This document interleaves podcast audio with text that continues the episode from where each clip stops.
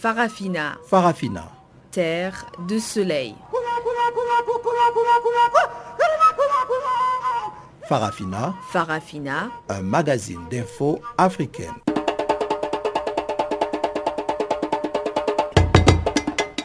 présentation Pamela Kumba. Bonjour chers auditeurs et merci d'être avec nous pour cette nouvelle édition de Farafina, votre magazine des actualités en français sur Channel Africa. Cyclé Ndlovu est à la technique et quant à moi, Pamela Kumba, je vais vous conduire à travers ce périple des actualités en français dont voici les titres.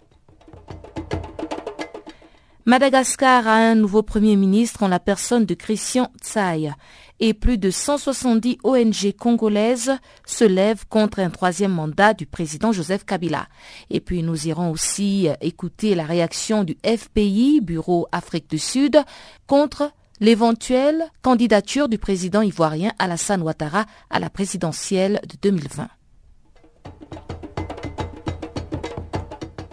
Et voilà donc pour les titres qui vous seront décortiqués en détail après ce bulletin des informations présenté par Jacques Coicou.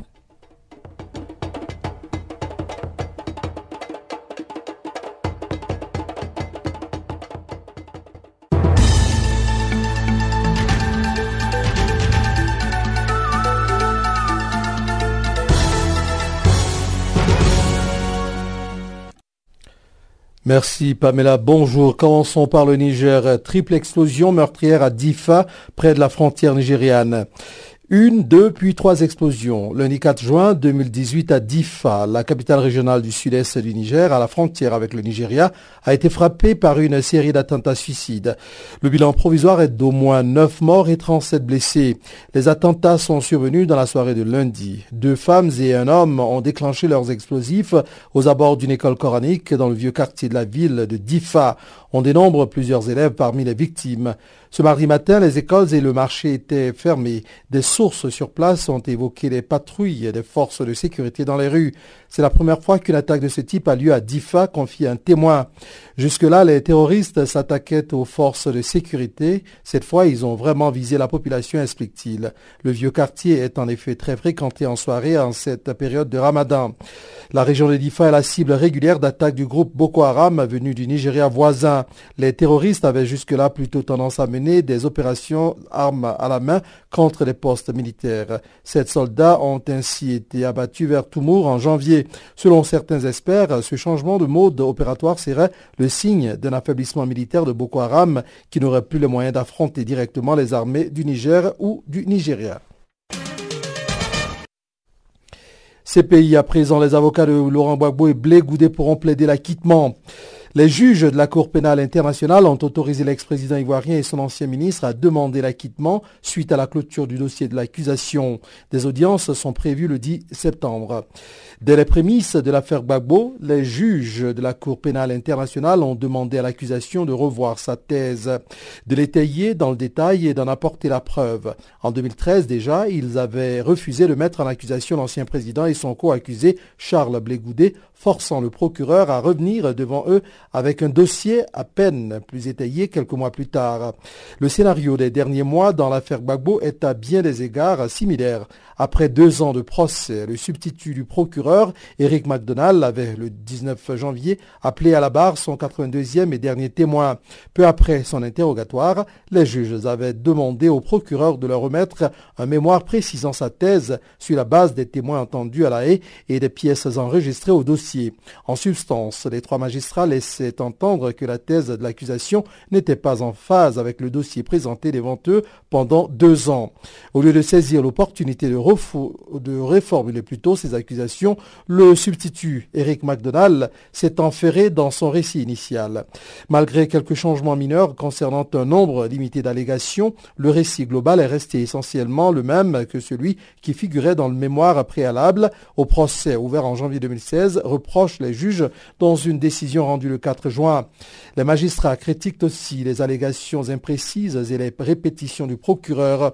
Le procureur refuse de modifier son récit des événements de 2010-2011 au risque que soient acquittés au moins partiellement les deux accusés.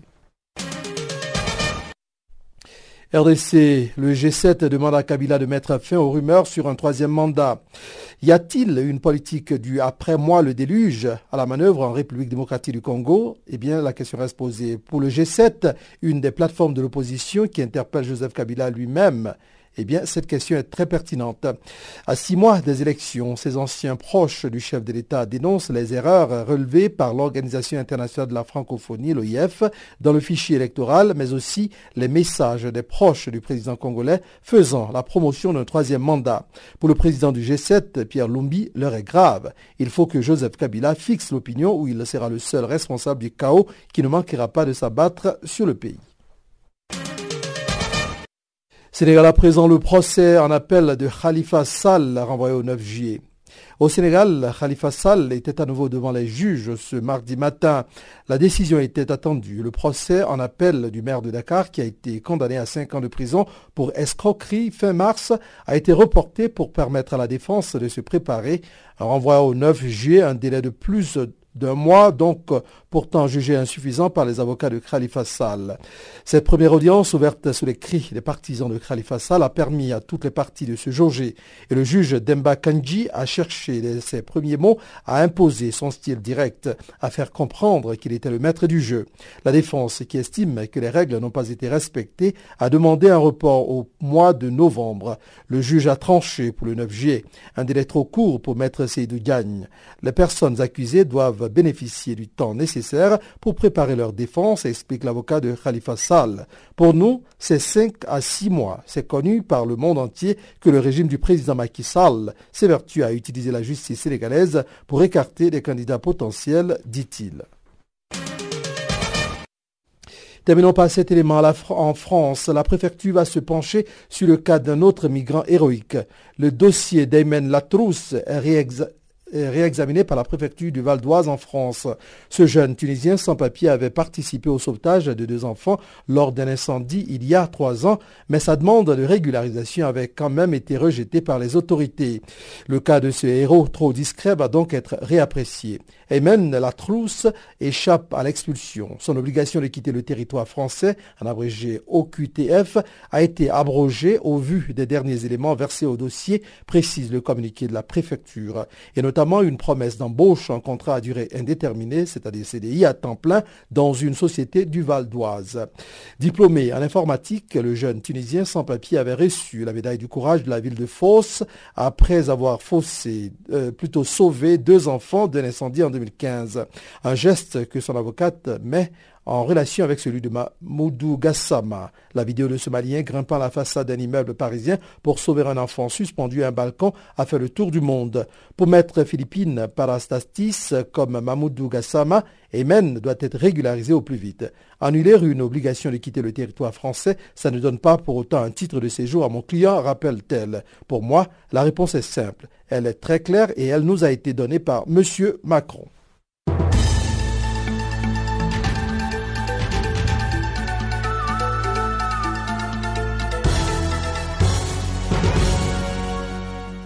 Maman, c'est Channel Africa.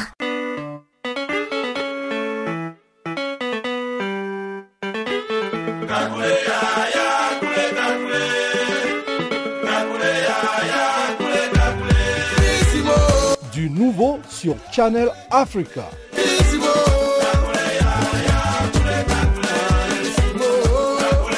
Farafina, votre programme en français, change d'horaire sur nos différentes plateformes.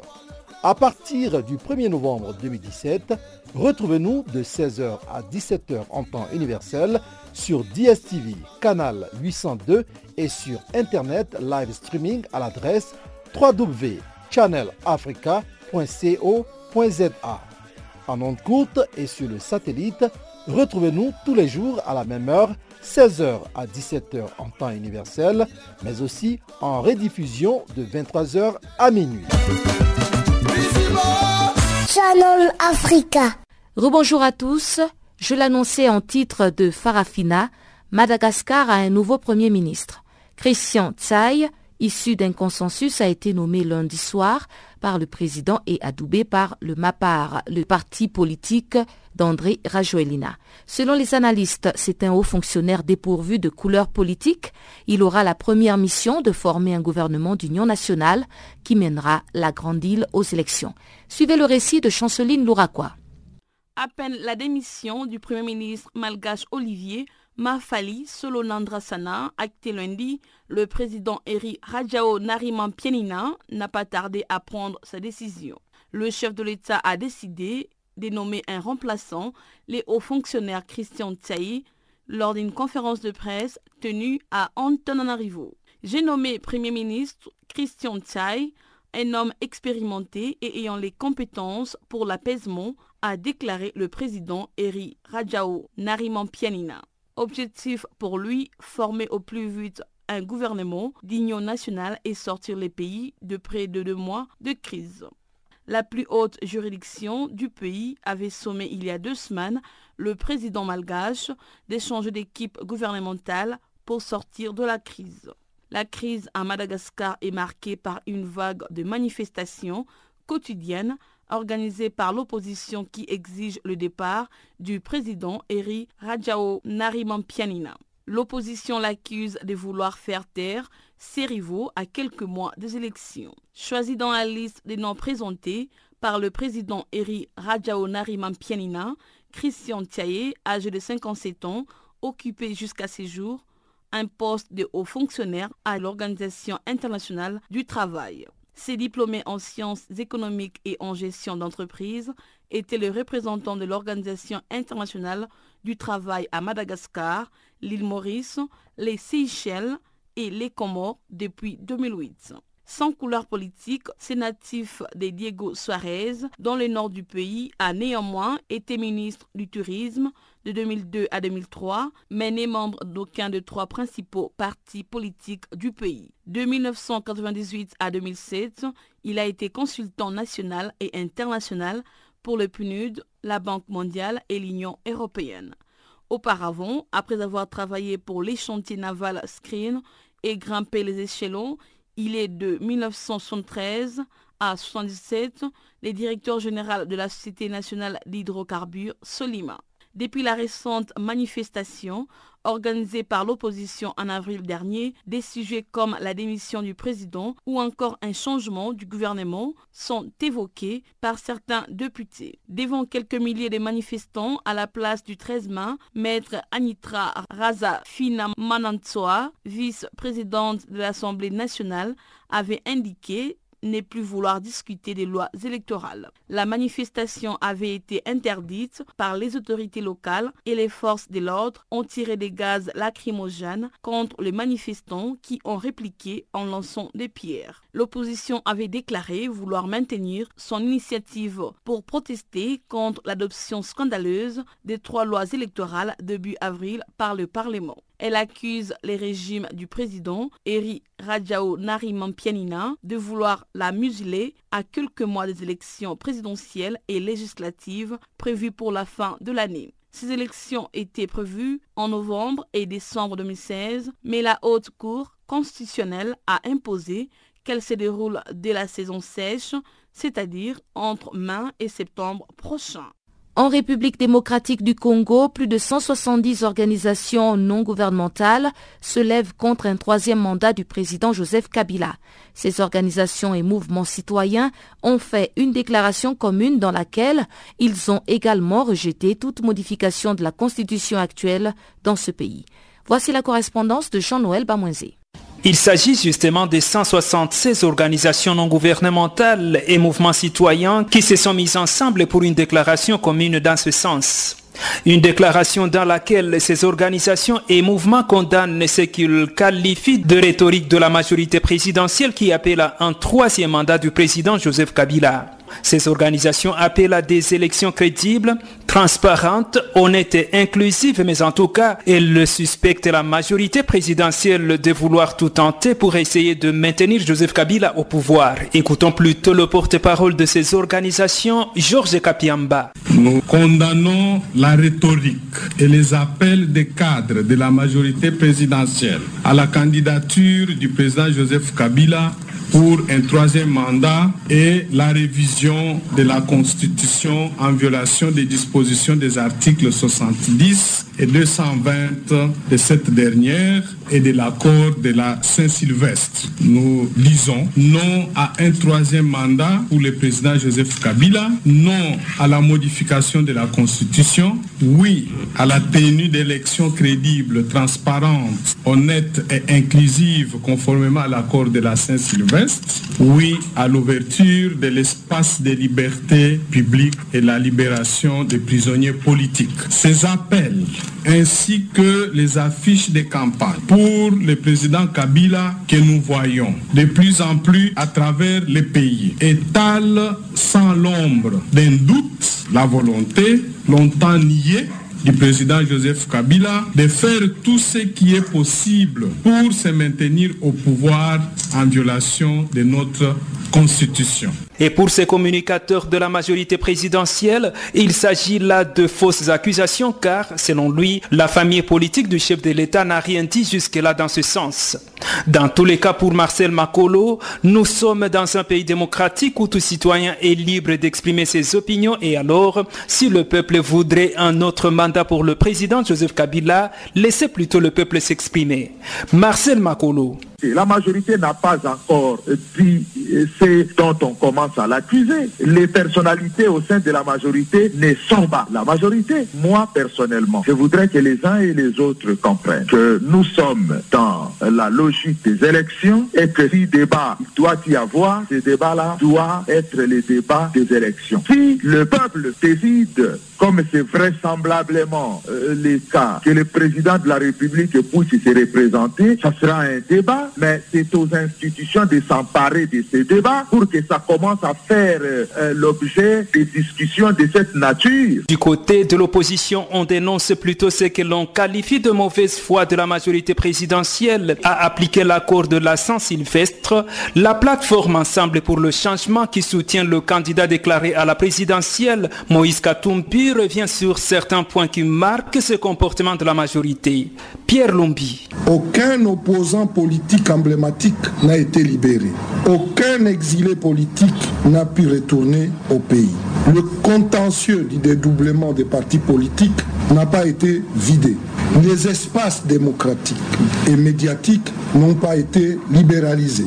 Les poursuites judiciaires contre les opposants n'ont pas été abandonnées. Les mesures d'interdiction des manifestations pacifiques n'ont pas été levées. La liste des partis politiques autorisés à participer au processus électoral a été publiée avec des irrégularités intentionnelles graves. L'entêtement à vouloir imposer la machine à voter à peine les mauvaises intentions du pouvoir en place pour qui le détournement des votes deviendrait désormais aisé. C'est justement le 23 décembre prochain que doivent avoir lieu ici, en République démocratique du Congo, trois élections, à savoir la présidentielle, les législatives nationales et les législatives provinciales. Jean-Noël Bamoise pour Canal Africa Kinshasa. Le président Alassane Ouattara a récemment annoncé qu'il n'excluait pas la possibilité d'un nouveau mandat en 2020. Nous sommes en Côte d'Ivoire et le Front populaire ivoirien, Bureau Afrique du Sud, s'oppose à cette idée. Son secrétaire général, Kochi Evariste, donne son point de vue qu'il estime être partagé par la coalition d'opposition réunie au sein de l'ADF. On ne parle pas seulement du FPI et de la branche euh, FPI en Afrique du Sud. On parle de toute la coalition nationale FPI ou bien même de la coalition des partis de l'opposition de Côte d'Ivoire. Parce qu'à l'heure où je vous parle, tous les partis d'opposition de Côte d'Ivoire sont regroupés sous EDF. EDF qui en fait regroupe tous les partis politiques de Côte d'Ivoire pour parler un seul langage. Parce qu'aujourd'hui, nous avons en face de nous quelqu'un qui est comme un monstre froid, qui parle le langage de la dictature et qui ne respecte pas la Constitution, laquelle Constitution lui-même a modifiée et quand on ne peut pas respecter ce qu'on écrit, on ne sait pas où la dignité d'un homme de droit comme lui va, parce que lui, il est le garant de la constitution ivoirienne, Et qu'est-ce qu'il fait aujourd'hui? On, remarque qu'il est en train d'installer un régime autocrate, autoritaire, sectaire ou même dictatorial parce que euh, on ne peut pas dire une chose et dire son contraire à la fois. Alassane, nous lui avons fait confiance. Les Ivoiriens ont renouvelé son mandat en 2015. Mais si le mandat était renouvelé et qu'il voudrait bien faire un troisième mandat, il serait bien alors qu'il prenne des dispositions pour démissionner afin que nous puissions, de par le canal de la commission électorale indépendante, asseoir les nouvelles règles afin qu'on puisse vraiment euh, voir comment est-ce que comment est-ce qu'on pourrait mettre la démocratie ivoirienne en marche. Mais ce n'est pas le cas. Donc euh, il y a eu une duperie de sa part. Voilà pourquoi aujourd'hui les Ivoiriens s'opposent à ce troisième mandat. Est-ce que le FPI va quand même participer à cette élection? Bon, on peut dire oui et non. Je commence par le oui parce que nous avons bon espoir que le président Gbagbo va sortir de prison. Et même s'il ne sort pas de prison, pourvu que sur l'échiquier politique ivoirien, par rapport aux réformes de la CI, tout est mis en place. Qu'est-ce que les opposants demandent? Les opposants demandent seulement la refonte de la CI, parce que la CI n'est pas constituée de personnes crédibles et il n'y a pas d'équilibre au niveau des membres de la CI. En deux, il faut qu'on révise euh, la liste électorale. En trois, il faut que le, le redécoupage électoral soit fait. Et en quatre, il faut qu'il y ait la création d'une armée républicaine. Parce qu'aujourd'hui, quand on va en Côte d'Ivoire, la, constitution de l'armée ivoirienne est à connotation ou à résonance d'Ioula. Ça veut dire euh, les noms des gens de la zone de Ouattara seulement ce qui vraiment n'est pas fait pour arranger les Ivoiriens. Les Ivoiriens ne se sentent pas à l'aise, ne se sentent pas chez eux. C'est ça. Voilà, voilà le fait qu'on doit changer. Mais est-ce que la, politique de la chaise vide euh, ne porte pas préjudice au FPI Parce que bon, ça fait quand même un bon bout de temps que euh, vous parlez d'une éventuelle sortie de Laurent Gbagbo et que le FPI, qui est aujourd'hui, euh, enfin, on peut le dire ainsi, divisé, la branche pro-Gbagbo est pratiquement euh, exclu de la scène politique euh, ivoirienne Aujourd'hui, on ne parle pas seulement, comme je le disais initialement, de la branche euh, pro-Babo uniquement, on parle de l'EDS. L'EDS qui est la coalition de tous les partis politiques en Côte d'Ivoire qui parlent le même langage. Aujourd'hui, s'il y a élection, c'est Alassane celle qui va partir aux élections avec ces partis de lèche-bot qu'il aurait fabriqués, qu'il aurait mis sur pied. Sinon, les partis d'opposition qui, qui, représentent euh, la société civile ivoirienne euh, ne, se reconnaît même pas dans ces élections si Alassane veut rester dans ce, dans ce statu quo-là, dans lequel il pense qu'il est le seul maître à bord, parce que le dieu Alassane a parlé personne n'a rien d'autre à dire. Donc, euh, s'il veut se maintenir indéfiniment au pouvoir, qu'il le nous dise. S'il le dit, en ce moment, nous tous, nous allons, nous allons aviser et nous allons savoir maintenant la démarche à adopter. Mais je ne pense pas que, euh, au terme du débat, Alassane va réussir à forcer le barrage que les Ivoiriens sont en train de mettre devant lui. Dans les années 2000, 2000 euh, lorsque le dictateur Guy Robert était au pouvoir et qu'au niveau de l'opposition, il y avait des gens comme Laurent Gbagbo, Francis Vaudier, qui ont tonné et que la population est sortie dans la rue, malgré les émeutes qui ont vu tomber plus de 250 personnes, le dictateur a fui pour aller se réfugier au Togo. Si c'est la même chose qu'Alassane cherche à rééditer, je crois que ce sera réédité et je crois qu'on pourra peut-être colmater les mèches pour pouvoir sauver les navires ivoiriens. Je crois que c'est la seule solution qui s'impose. Au Burundi, la promulgation de la nouvelle constitution va se tenir le 7 juin à Bungendana dans la province de Gitega au centre du pays. Le chef du protocole d'État et président du comité national des fêtes du Burundi a révélé l'information lundi à Bujumbura, la capitale, à travers une correspondance officielle adressée au ministre burundais de l'Intérieur. Barthélémy Guesson nous en parle en détail. La promulgation de la nouvelle constitution burundaise aura lieu ce jeudi 7 juin à Bugendana, dans la province de Gitaga, au centre du pays. C'est ce qu'a annoncé lundi à Bunjubura l'ambassadeur Zéphiré Maniratanga, le chef du protocole d'État et président du comité national des fêtes, dans une lettre adressée au ministre burundais de l'Intérieur, de la formation patriotique et du développement. Le diplomate a révélé par ailleurs que la cérémonie de promulgation va se tenir sous le haut patronage du chef d'État burundais Pierre Nkurunziza. Le 31 mai dernier, la Cour constitutionnelle a validé définitivement les résultats du référendum du 17 mai 2018 relatif au projet de révision de la Constitution. Le scrutin référendaire a été marqué par une approbation de la nouvelle loi fondamentale du pays par plus de 70% des Burundais qui ont voté. La nouvelle Constitution va régir la gouvernance politico-économique et sociale du Burundi pour les années à venir. En attendant la promulgation officielle le 7 juin prochain de la nouvelle constitution, les deux chambres du Parlement burundais se préparent. Lors de la cérémonie d'ouverture de la session ordinaire de juin au Palais des Congrès de Kigobe, au nord de Bunjumbura Mairie, le président de la Chambre basse, Pascal Nyabenda, a annoncé que l'Assemblée nationale attend la promulgation de la nouvelle constitution par le chef d'État burundais pour s'y conformer immédiatement. Le parlementaire a précisé encore qu'au cours de ce mois de juin, le Parlement burundais va continuer de travailler parce qu'il va directement basculer de l'ancienne constitution à la nouvelle. De son côté, le Sénat a ouvert sa session ordinaire de juin au quartier urbain de Roero, au sud-est de Bujumbura.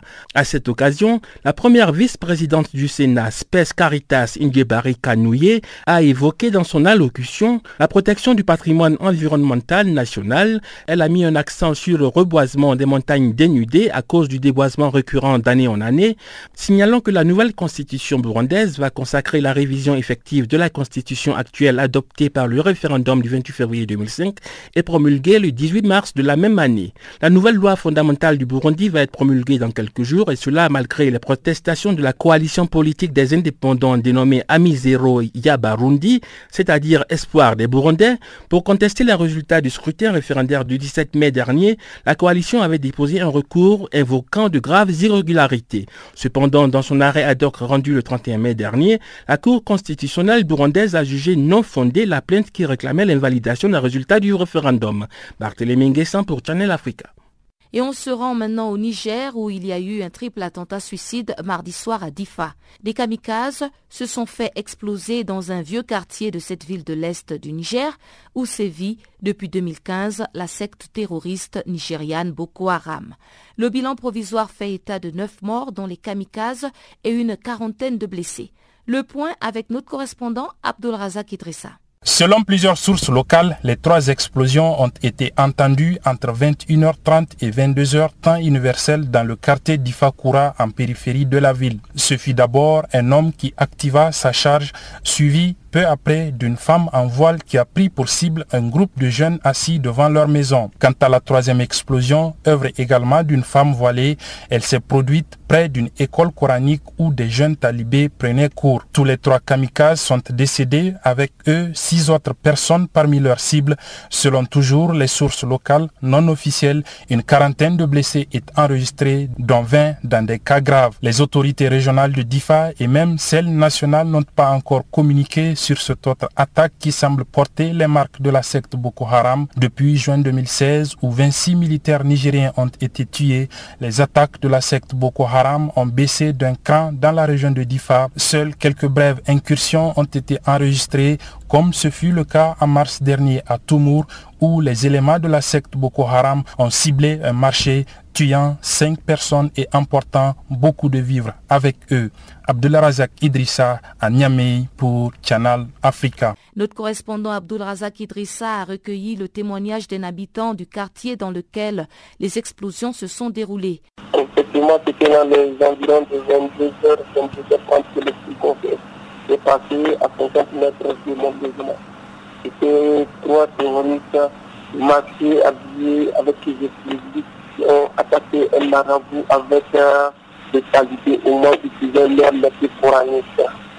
Et donc euh, on déplore euh, jusqu'à ce matin 39 blessés graves et 9 blessés, pas de décès. Les 9 sont repartis comme du côté de la population et donc trois terroristes qui étaient les criminels. Actuellement, la police, les FPS ont pris d'assaut la ville. Le marché était le actuellement fermé. Les endroits sont invités pour se fermer. Les endroits sont actuellement, nous sommes dans une situation et les les CP contrôler la situation. Alors, vous dites que les, les, explosions ont lieu aux environs de 22h30, mais est-ce que l'état d'urgence, je veux dire le couvre-feu, est-ce qu'il a été levé puisqu'on sait qu'avec euh, l'instauration de l'état d'urgence à 22h déjà, il est interdit la circulation des personnes dans la ville. Qu'est-ce qui s'est passé? Oui, officiellement à 22h, la circulation mais pas mais pas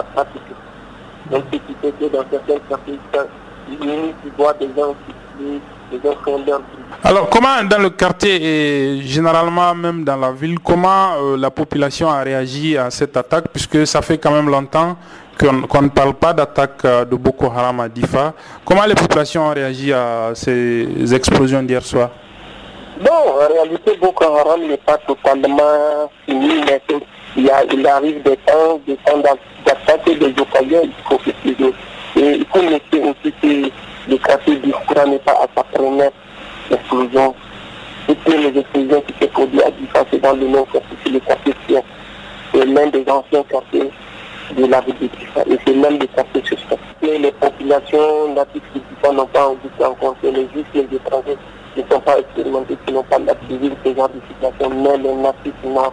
Ils ont repris les activités, ils font les depuis hier, et depuis hier nuit et ce matin, certainement repris les activités. Et d'ailleurs, même aujourd'hui, c'est les marchés de Difa. Okay. Mais néanmoins, les marchés au Tchad, on fume le calumet de la paix après que la liste des opposants a été finalisée pour le cadre national de dialogue politique.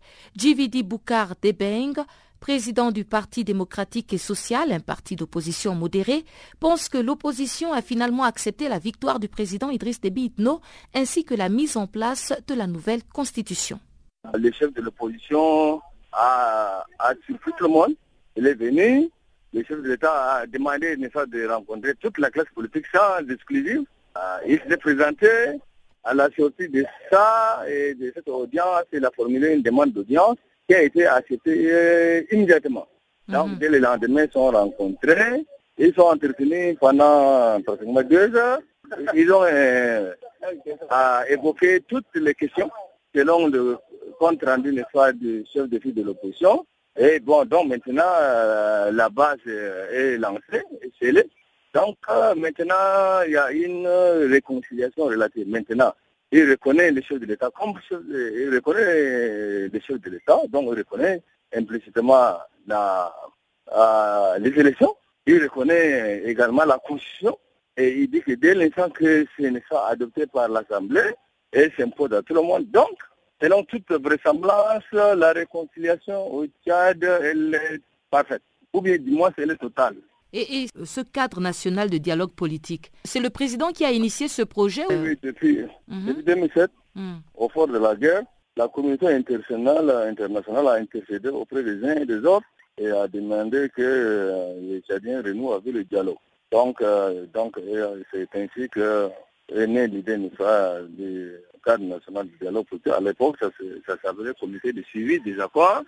Donc, il y avait ce comité de suivi-là eh, qui suivait l'exécution de tous les points de, de l'autre, euh, de, l'accord, l'accord politique.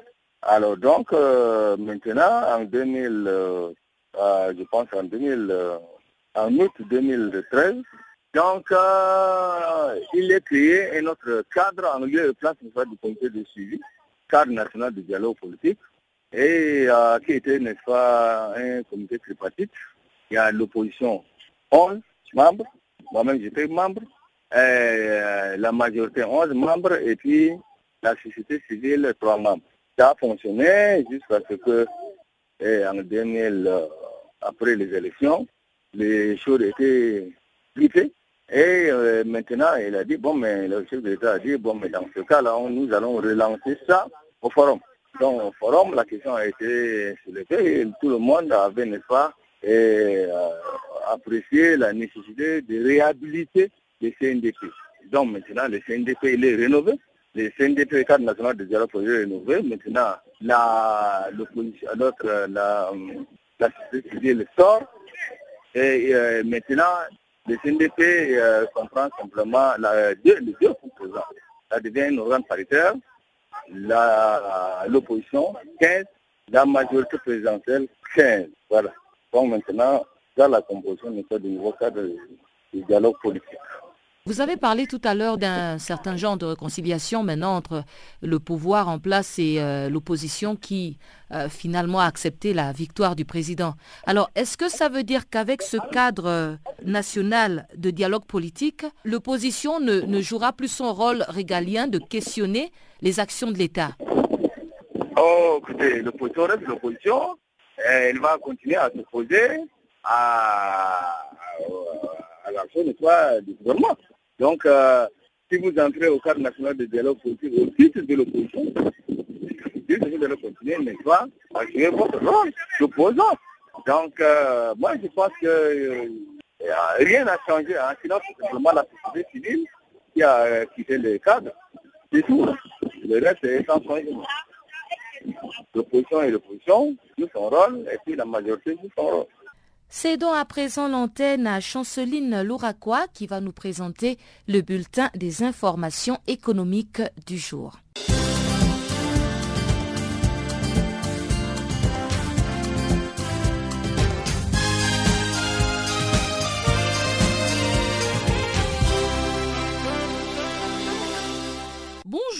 Au Sénégal, le ministre du Budget, Birima Mangara, a indiqué lundi que le marché financier de l'Union monétaire ouest africaine a permis de mobiliser plus de 7500 milliards de francs CFA, environ 13,5 milliards de dollars américains au 31 décembre 2017, soit une moyenne annuelle de 390 milliards de francs CFA. Il a ajouté qu'entre 1998 et 2017, 80% des ressources levées sur le marché financier régional ont été destinées au financement des États de l'Union et particulièrement au secteur de l'énergie, de la télécommunication et des infrastructures. Les ministres sénégalais du budget, Mangara, a estimé que les secteurs prioritaires comme ceux de l'éducation, de l'énergie, du transport et de la santé nécessitent encore de besoins de financements importants. Rappelons que l'Union monétaire ouest-africaine regroupe huit pays, à savoir le Bénin, le Burkina Faso, la Côte d'Ivoire, la Guinée-Bissau, le Mali,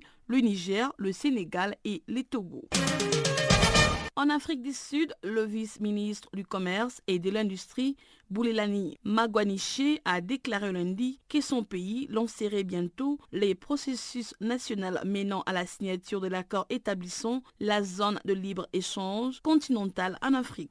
Cela fait suite à la fin de l'élaboration des annexes du protocole sur les commerces des marchandises et de celui sur le règlement des différends. La fin de ces travaux permet à l'Afrique du Sud de lancer rapidement les processus nationaux de la signature de l'accord sur la zone de libre-échange continentale, a expliqué le le vice-ministre. La zone de libre-échange continentale devrait créer un marché intégré en Afrique qui touche plus d'un milliard de personnes avec un produit intérieur brut cumulé d'environ 300 milliards de dollars américains. Cela créera des économies d'échelle plus importantes, un plus grand marché et des meilleures perspectives du continent africain afin d'attirer des investissements, a conclu le vice-ministre sud-africain Boulelani Magwanishi.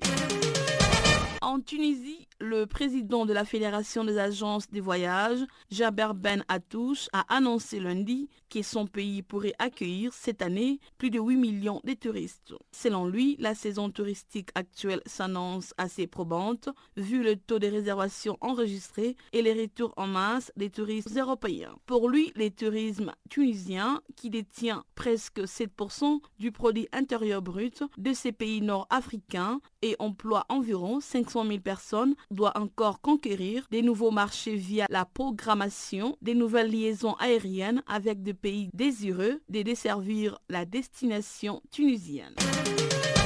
En Algérie, le ministre de l'Énergie, Mustafa Guitoumni, a indiqué lundi à Tipassa, 70 km à l'ouest d'Alger, que certains problèmes d'ordre géopolitique qui se produisent au niveau des régions pétrolifères n'ont pas d'incidence sur le prix du baril qui se maintient entre 75 et 80 dollars. Il existe des problèmes géopolitiques au niveau de certaines régions productrices de pétrole qui trouvent des solutions, a-t-il rassuré. Lors d'un point de presse animé en marge d'une visite de travail dans ces départements, ajoutant qu'il n'y a pas de problème concernant les prix du pétrole, stabilisés entre 75 et 80 dollars le baril. À ces propos, il a rappelé la signature d'un accord entre le pays, membre de l'OPEP, en septembre 2016, portant sur une baisse de la production de l'ordre d'un million huit cents barils par jour qui demeurera en vigueur jusqu'en fin 2018. En Libye, la Société Générale a annoncé lundi avoir accepté de payer des amendes d'un montant total d'1,34 milliard de dollars pour mettre un terme à deux litiges aux États-Unis et en France. Sur ce total, la banque française versera 275 millions de dollars au département de la justice et 475 millions de dollars au régulateur américain de marché dérivés pour clore le litige lié à la manipulation des taux interbancaires Libor. La banque va par ailleurs régler 292,8 millions de dollars au département de la justice et 250,15 millions d'euros au parquet national financier en France pour solder l'enquête sur de faits présumés des corruptions en Libye. C'est par cet élément que nous bouclons notre bulletin économique.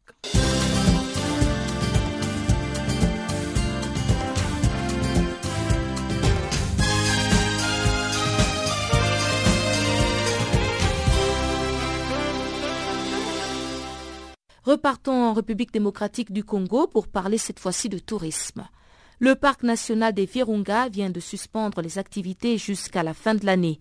Cette décision a été prise suite à la dégradation de la situation sécuritaire dans la région. Selon le directeur communication du parc national des Virunga, c'est un manque à gagner, mais la sécurité n'a pas de prix. Reportage signé Gisèle Kaimbani, notre collaboratrice dans l'Est de la République démocratique du Congo. Les activités touristiques au sein du parc national de Virunga en RDC resteront suspendues jusqu'à la fin de cette année 2018. Cette suspension, qui devrait normalement être levée le 4 juin courant, vient d'être prolongée jusqu'à la fin de l'année.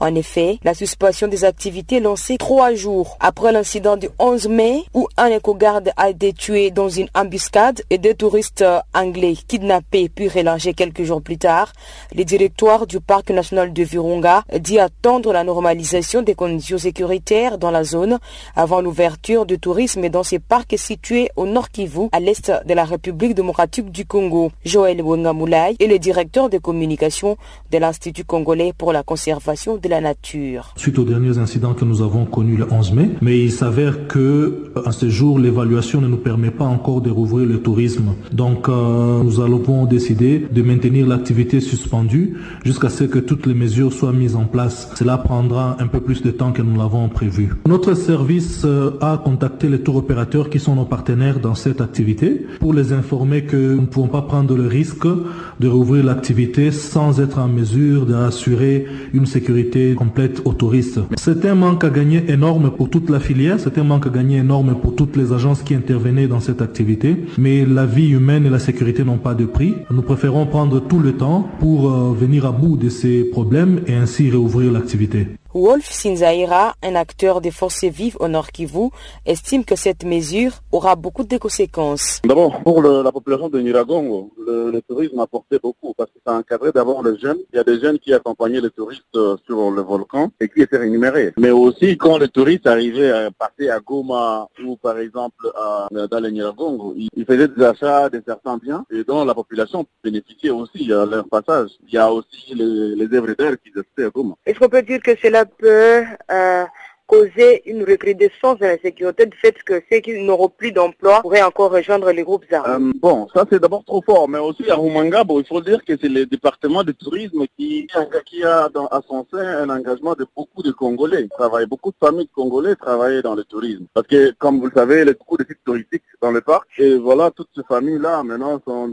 au chômage à ce moment. L'impact de l'insécurité, moi je pense sur le plan du territoire de Niragongo d'abord, où la plupart des jeunes étaient désœuvrés bénéficiaient déjà de quelque chose, étaient déjà encadrés. Mais comme il n'y aura plus encadrement de ces jeunes-là, comprenez, comprenez quelque chose là. Le phénomène de kidnapping dans le nord ou dans le territoire de Rutshuru, c'est un phénomène qui a beaucoup de racines à ce moment. Donc euh, l'idée contre le kidnapping ou suspendre le tourisme parce qu'il y a les kidnapping, c'est trop fort. Ce qui est vrai qu'il y a eu un fait qui s'est passé le 11 mai et qui a provoqué beaucoup de conséquences, entre autres la suspension des touristes. Mais il faut revoir comment ils vont continuer à protéger les touristes dans l'avenir. C'est pourquoi il faut reculer un peu pour mieux sauter. Depuis Goma, Gisèle Kaimbani pour Canal Afrique. Rendons-nous maintenant en Mauritanie où se déroule une campagne de sensibilisation contre l'extrémisme religieux musulman depuis une semaine.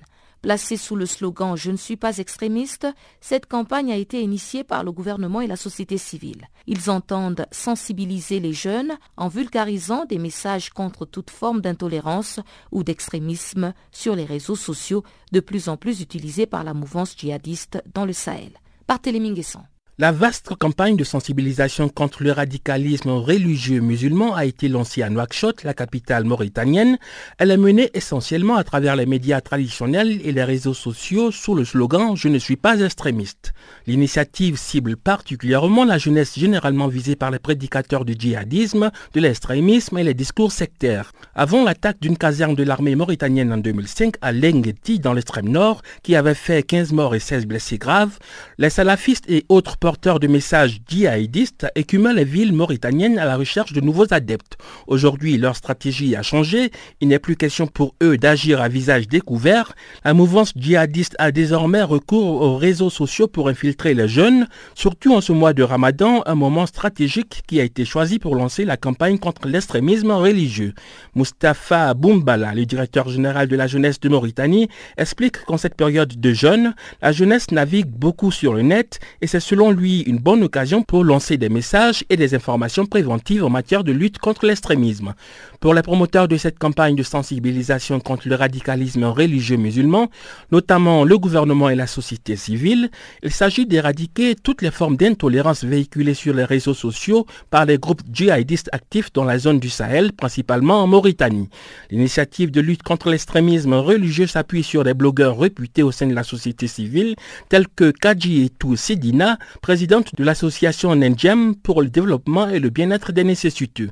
Le blogueur Sid Ahmed Ould Al-Medou a indiqué pour sa part que cette campagne vise également à lutter contre le discours raciste et toute autre tendance qui ne contribue pas à réconcilier la Mauritanie avec elle-même. Un débat a par ailleurs été organisé dans le cadre de cette campagne au siège du syndicat des journalistes mauritaniens.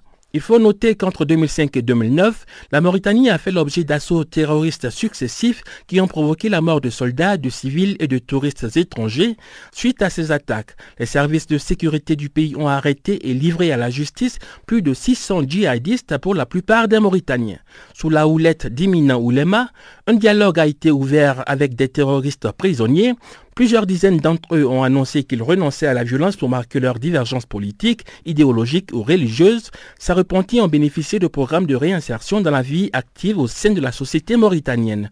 Cet état de fait a été précédé par une intense activité de recruteurs djihadistes qui n'avaient pas hésité à utiliser les tribunes offertes par les mosquées pour s'adresser à une jeunesse souvent en proie à l'ignorance, au chômage et aux multiples crises sociales.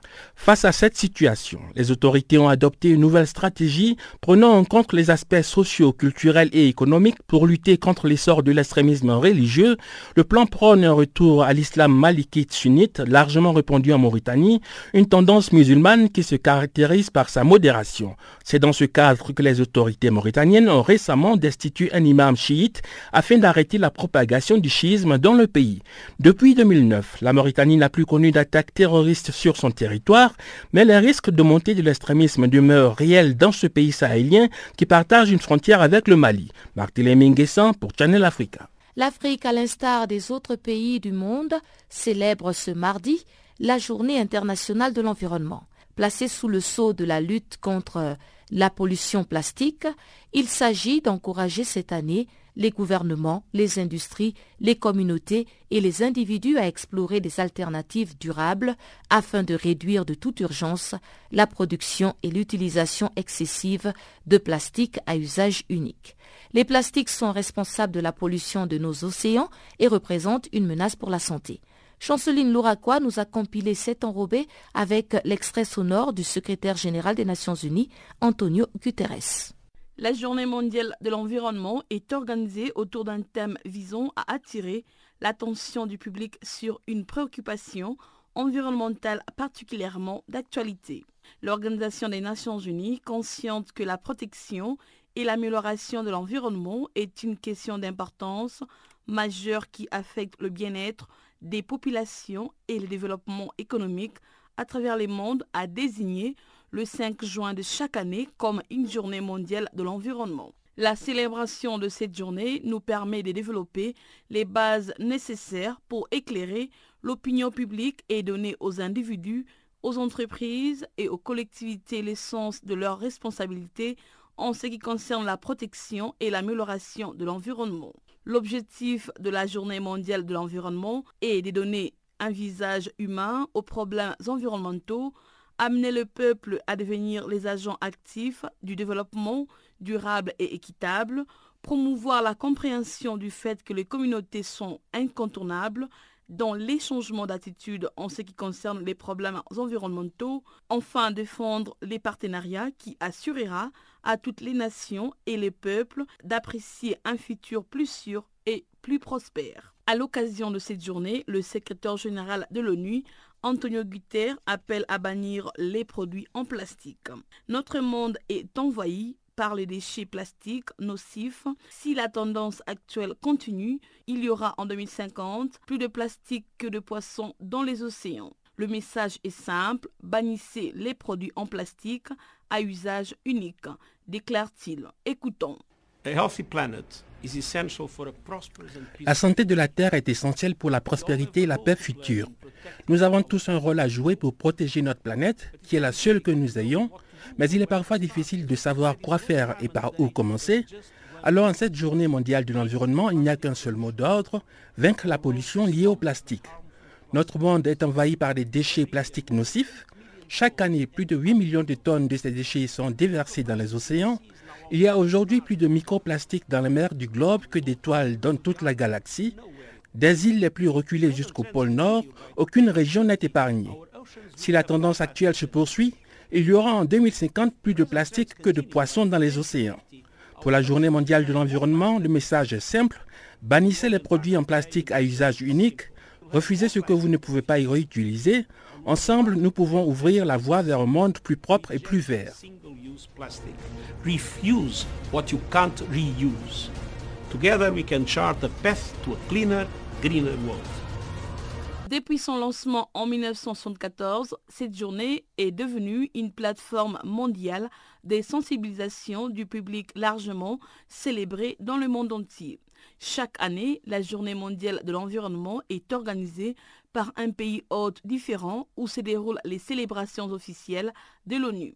Les pays hôtes de cette année est l'Inde, un pays en passe de devenir un leader et affiche l'un des taux de recyclage des déchets les plus élevés au monde. Les gouvernements de l'Inde s'est engagé à organiser et à promouvoir les célébrations de la Journée mondiale de l'environnement et au moyen d'une série d'activités et d'événements stimulants suscitant un vif intérêt et une participation du public. Depuis des campagnes de nettoyage des déchets plastiques panidiennes dans les zones publiques, en passant par les nettoyages des réserves nationales et les forêts jusqu'aux activités de nettoyage des plages, l'Inde dirigera l'initiative en donnant l'exemple. Chanceline Louraquois pour Channel Africa. Cédons à présent l'antenne à Chanceline Louraquois qui va nous présenter le bulletin des informations économiques du jour.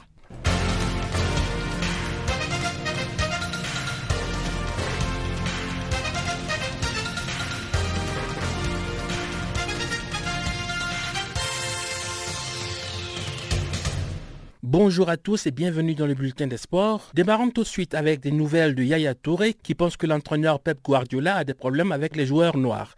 C'est ce qui ressort de l'entretien publié ce mardi par le magazine France Football, une interview dans laquelle Yaya Touré a lancé des pics à l'endroit de son entraîneur Pep Guardiola. Interrogé sur d'éventuels problèmes du technicien mancunien avec les joueurs noirs, Yaya Touré a répondu, et je cite, Quand on s'aperçoit qu'il a souvent des problèmes avec des Africains partout où il est passé, je me pose des questions. Il fait semblant de ne pas en avoir car il est trop intelligent pour se laisser piéger.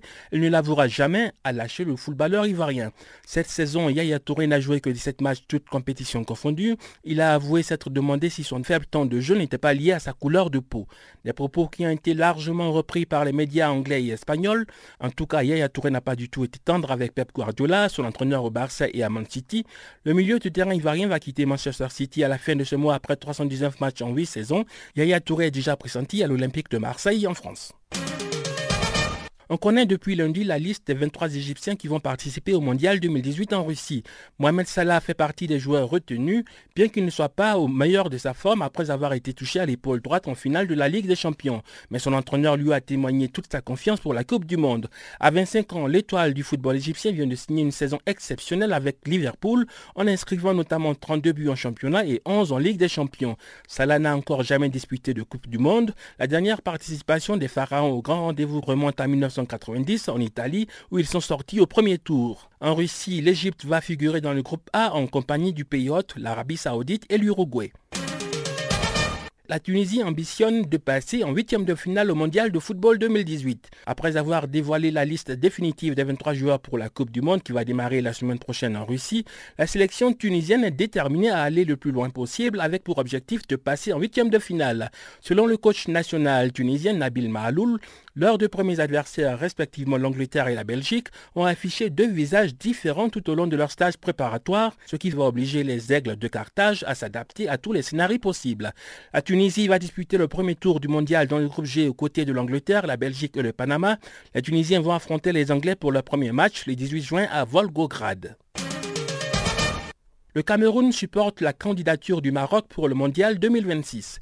La FECAFOOT, la Fédération camerounaise de football, a annoncé dans un communiqué publié samedi qu'elle apporte son soutien au royaume chérifien pour l'organisation de la compétition. Rappelons que la candidature marocaine a été validée vendredi dernier par la FIFA. Le pays africain a pour concurrent le trio USA, Mexique, Canada qui compte organiser conjointement le mondial. On attend maintenant le congrès de la Fédération internationale de football le 13 juin prochain où les 207 associations membres de la FIFA vont se réunir pour élire l'organisateur du mondial 2026. On saura donc dans quelques jours si le continent africain va abriter sa deuxième Coupe du Monde après le mondial 2010 qui s'est déroulé en Afrique du Sud. Quelques brèves à présent pour terminer notre bulletin. En France, l'Open de tennis de Roland Garros bat son plein.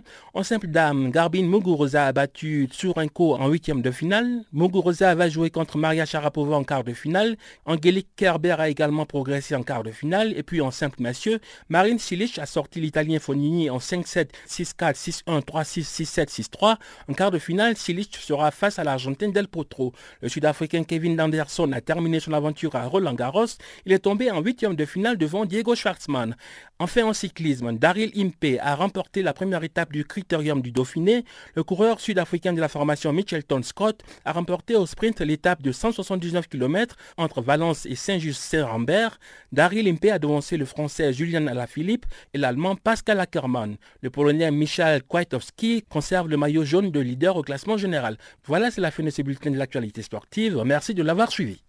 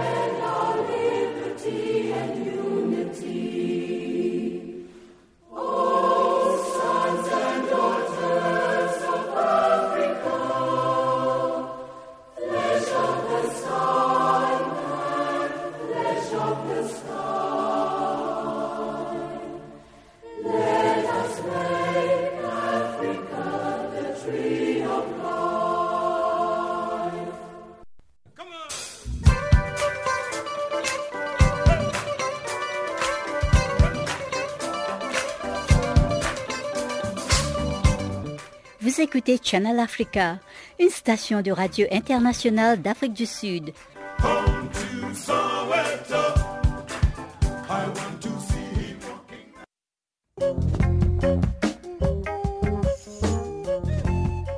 Chers auditeurs, c'est donc sur cette note que s'achève ce magazine des actualités sur Channel Africa. Encore une fois, merci d'avoir été des nôtres. Restez connectés à travers notre page Facebook Channel Africa. Faites-nous des tweets French Farafina ou encore Channel Africa 1. Merci encore une fois de votre fidélité. On se donne rendez-vous demain, même heure, même fréquence, pour un autre périple des actualités africaines. Au revoir.